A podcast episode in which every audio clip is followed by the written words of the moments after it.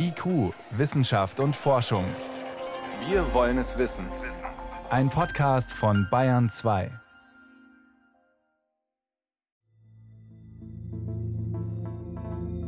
Das Golfstromsystem ist, glaube ich, für mich einfach ein sehr mächtiges, großes Element im Erd- und im Klimasystem. Wenn wir jetzt auf der gleichen geografischen Breite in Kanada wären, dann wären die Wintertemperaturen bei minus 15 Grad Celsius. Und dadurch, dass wir aber den warmen Golfstrom in der Nähe haben, ist bei uns so eine mittlere Temperatur, die ist leicht unter Null. Wir gehen davon aus, dass eine weitere Erwärmung diese Atlantikzirkulation weiter abschwächen wird. Und dann sehe ich eine wirklich erhebliche Gefahr, dass die Zirkulation insgesamt instabil wird und äh, dann im Laufe der Zeit komplett versiegen kann. Der Golfstrom. Kreislauf mit vielen Unbekannten. Eine Sendung von Roana Bruxitter. Heizung, Wärmepumpe, Klimaanlage Europas. Es gibt viele Namen für dasselbe Phänomen. Wissenschaftler sprechen vom Golfstromsystem oder AMOC, Atlantic Meridional Overturning Circulation, Atlantische Meridionale Umweltbewegung. AMOC ist ein Teil eines weltumspannenden Zirkulationssystems aus Oberflächen- und Tiefenströmungen, die für eine Umwälzung der Weltmeere sorgen.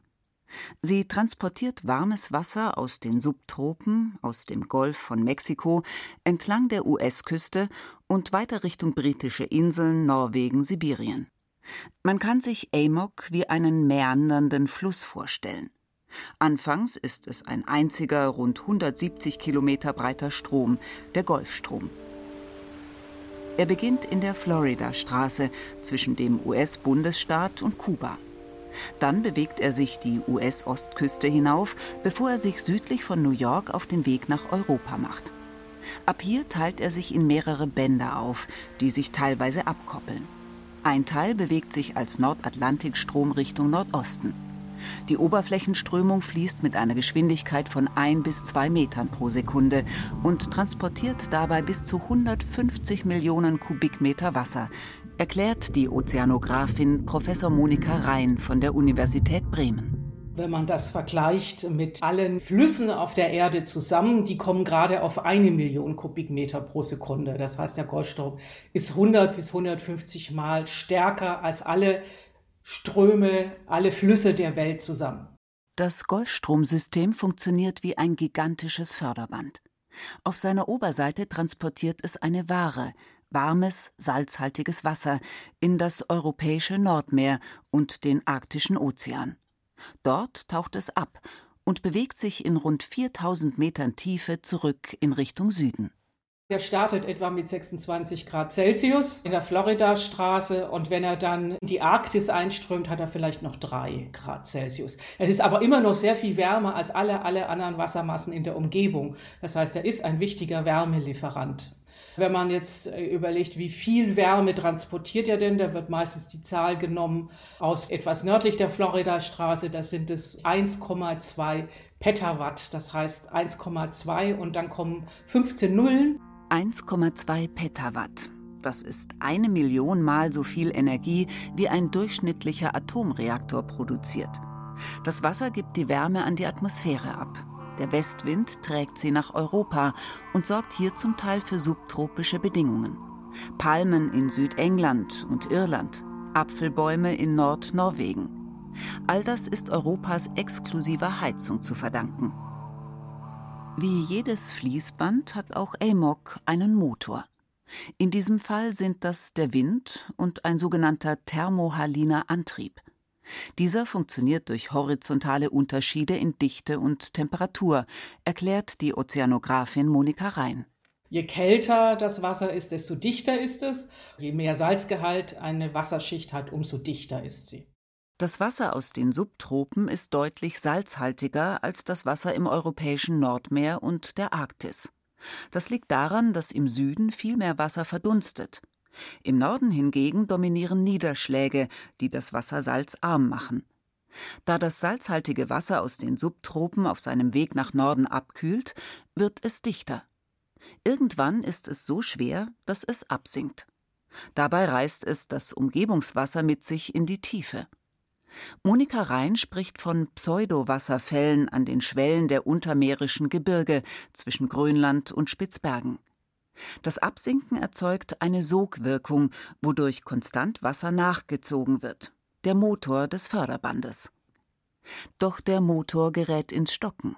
Das sagt zumindest die Klimaphysikerin Dr. Lefke Cäsar von der irischen Maynooth-Universität, eine der Hauptautorinnen einer Studie deutscher, britischer und irischer Wissenschaftler. Sie haben herausgefunden, dass über den Großteil der letzten 1600 Jahre das Golfstromsystem ziemlich stabil war und dann im späten 19. Jahrhundert begann es langsam schwächer zu werden und insbesondere seit Mitte des 20. Jahrhunderts folgte dann ein zweiter, noch drastischer Rückgang in der Stärke des Golfstromsystems. Und dadurch ist es so, das konnten wir auch für alle diese Datensätze zeigen, dass das Golfstromsystem der letzten Jahrzehnte gemittelt schwächer ist als je zuvor in den letzten 1600 Jahren. Die Abschwächung liege bei circa 15 Prozent. Das bedeutet, so Lefke Cäsar, dass pro Sekunde drei Millionen Kubikmeter weniger Wasser umgewälzt werden. Um das herauszufinden, mussten die Wissenschaftler ein paar Umwege gehen. Denn erst seit 2004 gibt es kontinuierlich Daten aus direkten Messungen mit Driftbojen im ganzen Strömungsgebiet. Sie reichen nicht aus, um Aussagen über langfristige Änderungen eines Systems machen zu können, das natürlicherweise große Schwankungen aufweist. Die Forscher verwendeten deshalb sogenannte Proxy-Daten. Das sind Stellvertreterdaten. Lefke Cäsar und ihre Kollegen sammelten sie in Klimaarchiven. Elf verschiedene Datensätze trugen sie zusammen. Einträge von Wassertemperaturen in Schifflogbüchern, Analysen von Eisbohrkernen, Baumringen, Sedimentbohrkernen. Wenn ich einen Bohrkern mir anschaue, kann ich eigentlich von der Oberfläche nach unten gehen im Bohrkern, habe ich einen zeitlichen Verlauf der Sedimentation, der Ablagerung. Und in diesen Ablagerungen, oder da lagert sich auch totes organisches Material, wie zum Beispiel die Kalkschalen von Korallen ab. Und die Zusammensetzung dieser Korallen, die ändert sich je nachdem, wie die Lebensbedingungen der Korallen sind, leicht. Und je nachdem, wie die Isotopenzusammensetzung dieser Elemente ist, kann man dann Aussagen treffen über zum Beispiel die Temperatur, die Wassertemperatur, in welchen die Korallen gelebt haben. Je mehr unterschiedliche Proxy-Daten, desto größer ist das Vertrauen in die Ergebnisse. Alle Datensätze hätten dasselbe Muster gezeigt, so Lefke Cäsar. Eine Abschwächung seit Mitte des 20. Jahrhunderts um rund 15 Prozent. Die Ergebnisse bestätigen eine frühere Studie, die die Klimaforscherin geleitet hatte. Damals wurden mit Hilfe von Klimamodellen die Folgen der globalen Erwärmung auf die Golfstromzirkulation simuliert. Die Wissenschaftler verdoppelten in der Simulation die CO2-Konzentration in einem Zeitraum von 70 Jahren. Als Folge erwärmte sich die globale Durchschnittstemperatur und das Golfstromsystem schwächte sich ab. Eine Region habe sich aber in den Modellen kaum erwärmt und zum Teil sogar abgekühlt. Ein Gebiet südlich von Grönland. Und genau diese Abkühlung lässt sich an den realen Messdaten in dieser Region auch so ablesen. Für Professor Stefan Rahmstorff vom Potsdam Institut für Klimafolgenforschung ist die Kälteblase im subpolaren Nordatlantik ein erstes spürbares Symptom für das Nachlassen der atlantischen meridionalen Umweltbewegung. Das ist die einzige Weltregion, die sich abgekühlt hat in den letzten 100 Jahren, während ja der gesamte Rest der Erde sich deutlich erwärmt hat. Und äh, diese Abkühlung ist so zu erklären, dass diese Strömung ja riesige Wärmemengen in die Region südlich von Grönland transportiert. Und äh, wenn sich das abschwächt, wird eben weniger Wärme dorthin transportiert. Ergo kühlt sich diese Region ab. Für den Initiator der internationalen Studie ist die nach aktuellem Wissensstand wahrscheinlichste Erklärung für die Veränderungen, dass die Klimaerwärmung den Motor der Zirkulation stört. Durch die Erwärmung verringern wir die Dichte des Oberflächenwassers, weil warmes Wasser ja eine geringere Dichte hat, aber auch äh, dadurch, dass das Wasser verdünnt wird mit Süßwasser. Und das Süßwasser kommt daher, dass in einem wärmeren Klima insgesamt der Wasserkreislauf äh, von Verdunstung und Niederschlag verstärkt wird. Und das bedeutet in den höheren nördlichen Breiten eben verstärkte Netto-Niederschläge, die den Salzgehalt des Meerwassers verdünnen. Hinzu kommt aber die Eisschmelze, sowohl von dem Meereis auf dem arktischen Ozean als auch vom Kontinentaleis auf Grönland, was auch einen Süßwassereintrag in diese gerade sensible Region des nördlichen Atlantik verursacht. Und äh, diese Faktoren zusammengenommen behindern das Absinken von Tiefenwasser und bremsen damit die gesamte Umweltzirkulation. Und auch das könne man bereits nachweisen. Ein Anstieg des Meeresspiegels und der Wassertemperaturen vor der US-Küste. Normal sei, dass die Erdrotation den Golfstrom nach rechts ablenke, mit dem Effekt, dass das Wasser dort steige. Werde die Strömung aber schwächer, lasse dieser Effekt automatisch nach und der Meeresspiegel steige auf der linken Seite, also vor der US-Küste, erklärt Ramsdorff. Ob das Nachlassen der Zirkulation bereits Auswirkungen auf das Wetter hat, ist hingegen hoch umstritten. Diskutiert wird, ob Hitzesommer in Europa damit zusammenhängen könnten.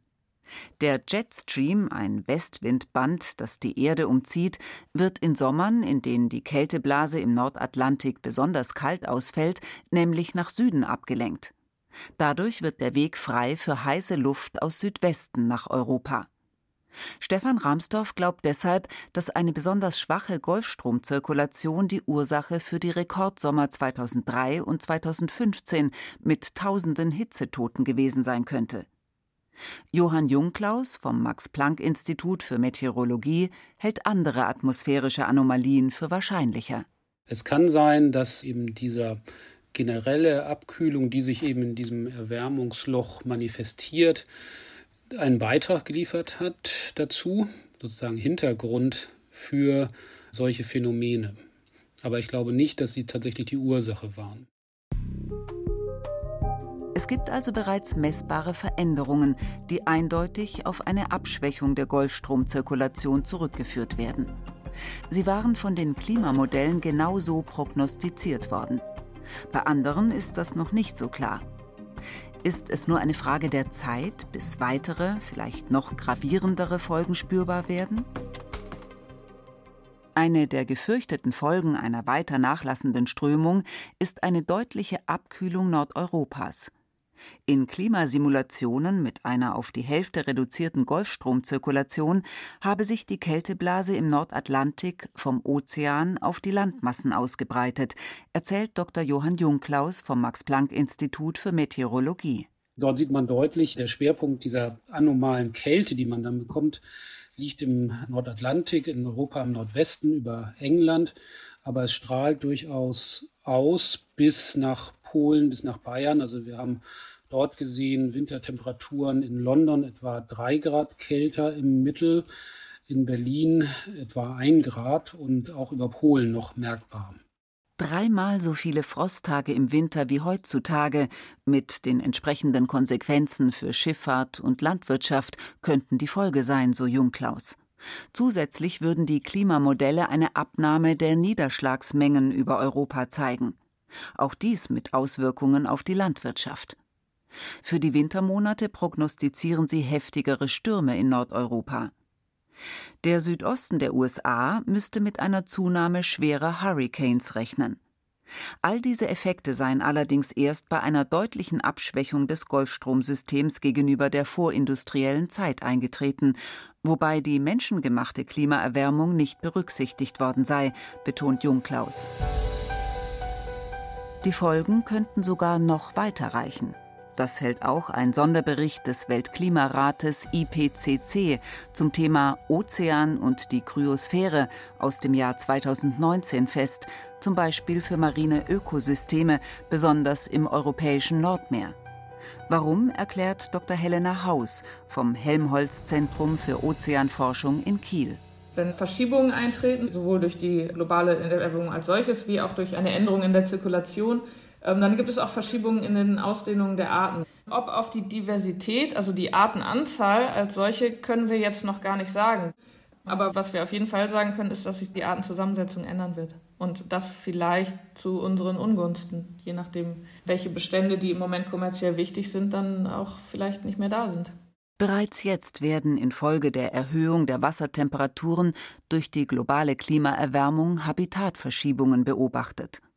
Sardinen in den Nordmeeren, vereinzelt Thunfische, Ruderfußkrebsarten, die eigentlich weiter südlich zu Hause sind. Wenn die Umweltbewegung durch den Mangel an salzhaltigem kalten Wasser nachlasse und weniger Tiefenwasser gebildet werde, hätte das gravierende Auswirkungen, erklärt die Meeresforscherin Helena Haus.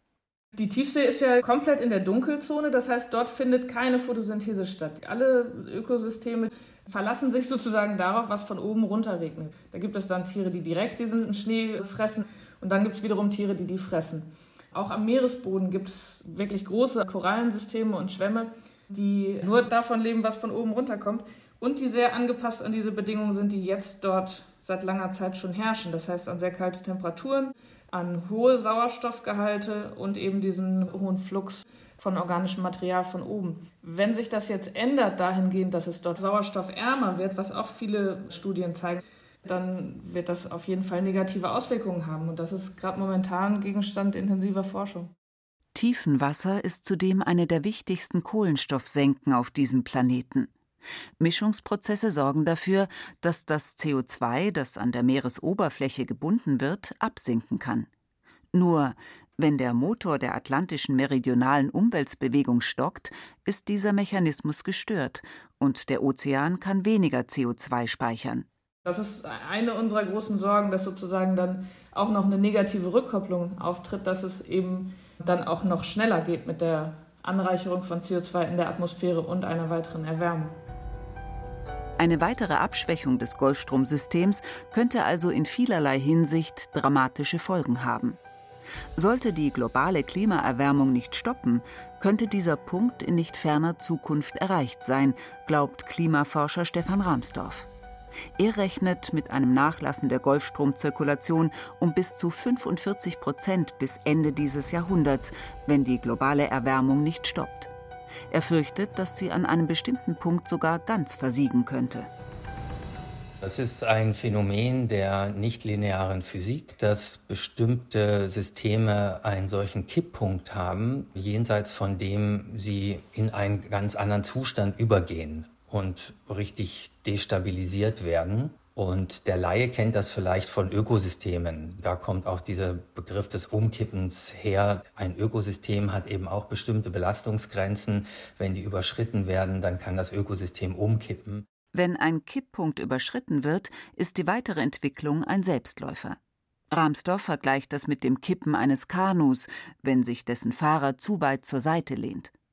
Ab einem gewissen Punkt stürzt es um, egal wie stark er noch gegensteuert. Und das liegt bei der Atlantikzirkulation einfach daran, dass diese Tiefenwasserbildung nur funktionieren kann, wenn der Salzgehalt hoch genug ist.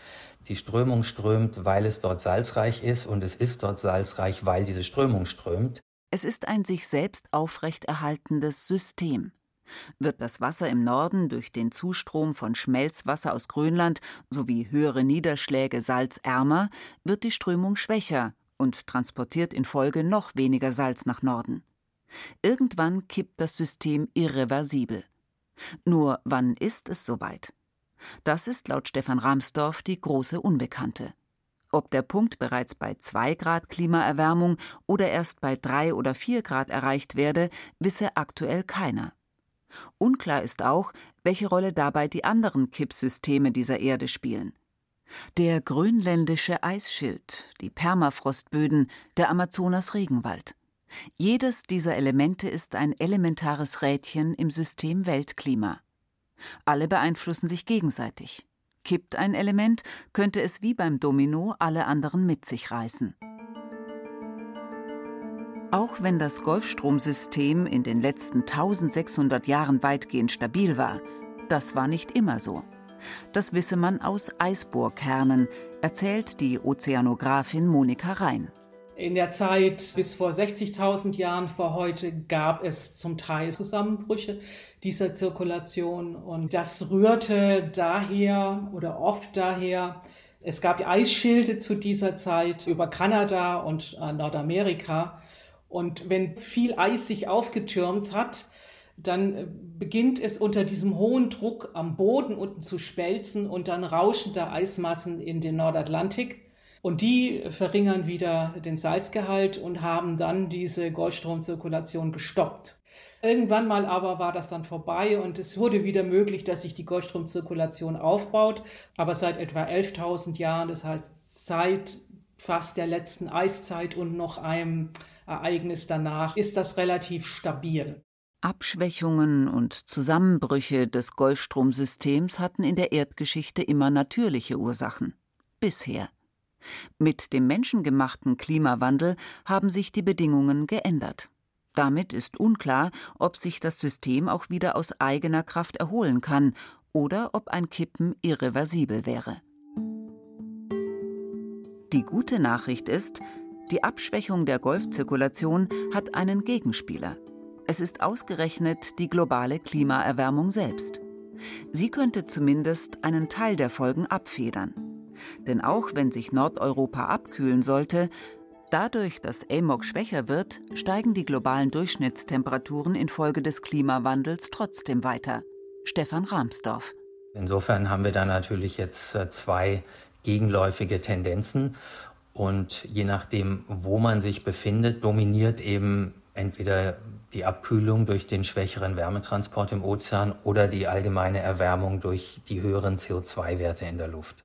Ohne die globale Klimaerwärmung breite sich die Kälteblase im Nordatlantik sicherlich auf die Landgebiete aus, aber auf absehbare Zeit dominierten trotzdem die Folgen der Klimaerwärmung.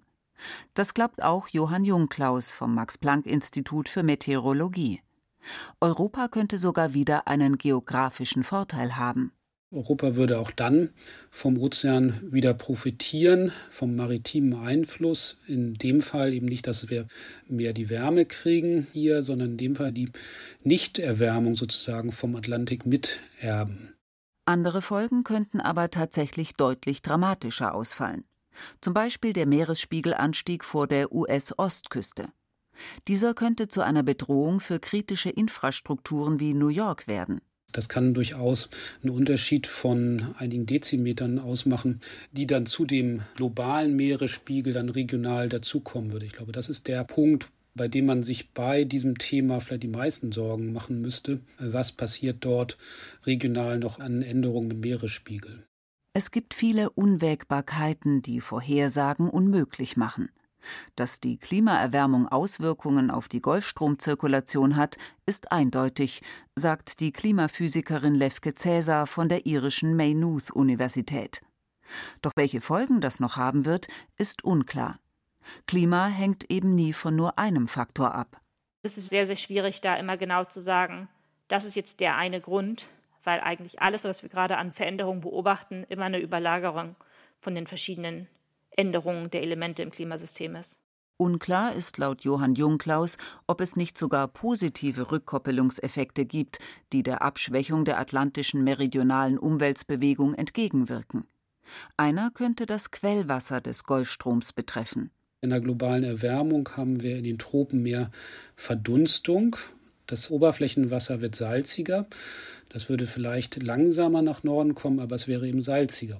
Es wäre dann ein Rückkopplungsmechanismus, der den ursprünglichen Effekt abschwächen würde. Und wir wissen immer noch nicht, welcher von diesen überwiegt.